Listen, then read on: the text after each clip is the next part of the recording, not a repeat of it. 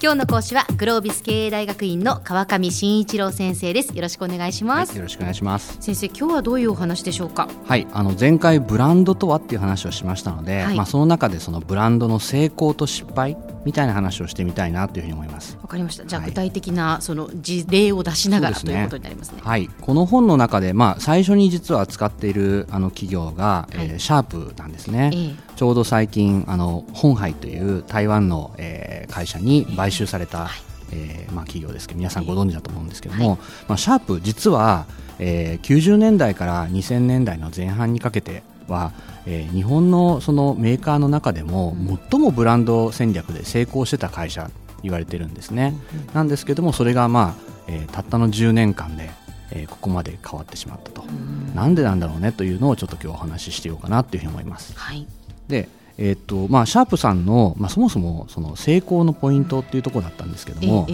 ええー、90年代の終わりに、えー、シャープさんっていうのは液晶というものを一つ自分たちの一番のこの価値の中心に置いたんですね、はい、でこれからのすべてのテレビは液晶になりますという、うん、まあ、90年代に、えー、ブラウン化のテレビがほとんどだった時代からすると、まあ、驚くようなことを、えーまあ、発言をしてそれで、えー、どんどんその液晶テレビを普及させていったっていう会社だったんですけども、はい、あのそのシャープがですね、えー、他の会社の、えー、ブランド戦略と大きく違ってたのはあの液晶テレビっていうものをその性能とか機能とかで訴求したわけではなかったっていうところなんですね。はい、あの普通、えー、液晶っていうのは、まあ、これはあの当然半導体の一種ですから、えーまあ、どんだけその回路の、えーまあ、処理スピードが速いかとか、うん、あるいはそのデータが細かいかとか、まあ、そういったことが当然その画像の良さに、まあ、関わってくるわけなんですけども、はい、えシャープはですねその画像の良さっていうのを半導体のスピードで表すのではなくて亀山さんですと。いう工場の名前で日本の、ね、日本の亀山で作った液晶なんですよ。この亀山モデルっていうのがね、はい、そうなんですよね、これがまあ正直業界の度肝を抜いたというかえ亀山工場で作ったって別に性能に関係ないよねって業界の人はみんな思ったんですけども、ええ、一般の人たちはそっか日本の亀山で作ったからこんなに綺麗なんだと、うん、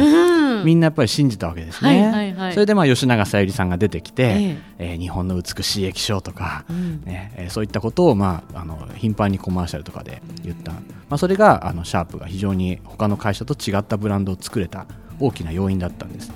はい。ところが、まあ、実際にはですね2005年ぐらいにはですねもう、えー、実はどこの、えー、企業が、えー、作った液晶でもですね性能的にはもうほぼ変わらないというところに来ていたんですね、はい、はい、まあ、それまでは確かにシャープの液晶の製造技術って非常に高かったんですけども、まあ、あのみんな追いついてきたと、はい、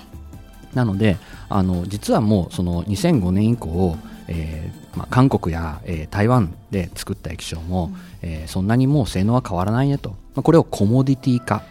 というふうに言うんですけれども、はいはい、えー、液晶そのものがコモディティ化していっていったわけですね、うん、であのもしその商品の、えー、中身がコモディティ化していた時にはですね、まあ、企業の戦略として本当は正しいのは、えー、一番その安いところから、えーまあ、その商品を買って、まあ、それを自分たちのブランドを貼り付けてそれで売るっていうのが、まあ、一番儲けるあの簡単な道筋なわけです。なるほど。なんで、まあ、本当であれば、うん、シャープさんもその早く韓国や台湾で作った液晶を、まあ、そのまま仕入れて、うん、えー、そこにアクオスっていうブランドを貼って、うん、それで、まあ、あのもっと、えー、売ればね、えー、おそらく儲かっていただろうというふうに思うんですけども、まあ、彼らとしては亀山モデルって言った以上、亀山で作った液晶じゃないものを使って、うん、えー、テレビを売ってはいけないんじゃないかというふうにちょっと思っちゃったんですね、これが。縛られたんですね。そうなんですね。えー、であろうことか、はい、まあ、そのそれだけではなくて、えー、実際にさらにその堺の方ですけれども日本国内にまたさらに大きな工場まで投資をしてしまったと。いうことで、まあ、世の中全体がもうどんどんその部品は安い方へ新興国の安い工場で作った、えー、部品の方がいいよねって言ってる中で中で、えー、まあ、シャープだけは、えー、自分たちのブランドがあまりにも成功しすぎたがゆえに、はいはい、逆にその新興国の製品を使うっていうことが、まあ、できなくなってしまった。うん、皮肉なことですね。そうなんですね。本当にその成功はまあ将来の足かせっていう言葉があるんですけれども、まあそれをまさに絵に描いたようなケースかなとまあ、それでまあいろいろと経営が迷走した結果、えー、えー、ついに台湾の会社に買われてしまったということなんですけれども、まあ、あの本当にここで分かることっていうのは、あの我々、まあ、ブランドだけでもちろんお客さんにえー、アピールすることはできないんですけれども、はい、やっぱそのブランドと自分たちの会社の、えー、そもそもの戦略というものをうまくやっぱり組み合わせて、うん、えー、時代の流れに合わせて勝っていかないといけないよねということだと思うんですね。そこがそのブランドっていうものを、まあ、どういうその位置づけで使うのか、ええ。っていうところに関してまだまだやっぱり日本企業が、うん、えー、いまいちこううまくやれてないところっていうのはあるのかなというふうに思っていますね。うん、もう本当日本はそのかつてもうものづくりの国と呼ばれてですね、はい、そのそれこそその特にその電化製品の分野ではそのいろんなその企業がやっぱ世界の中でもその頑張っていたわけですけれども、はい、そのあたりがこう今やっぱ元気がないっていうのは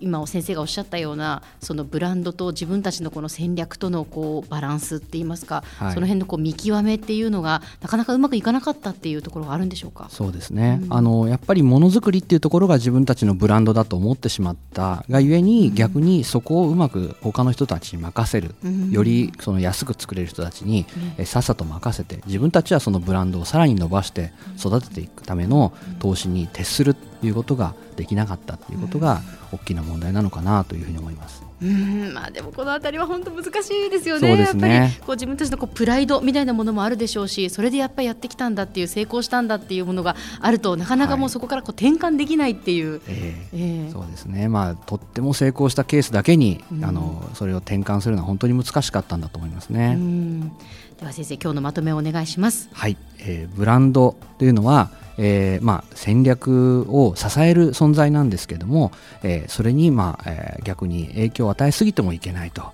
えー、いうことが言えるのかなと。そこをもっと、えー、日本の企業は考えるべきかなというふうに思いますね。今日の講師はグロービス経営大学院の川上慎一郎先生でした。どうもありがとうございました、はい、ありがとうございました。さてビビックモーニングビジネススクールはブログからポッドキャストでもお聞きいただけますビビックモーニングビジネススクールで検索してください。お相手は小浜もとこでした。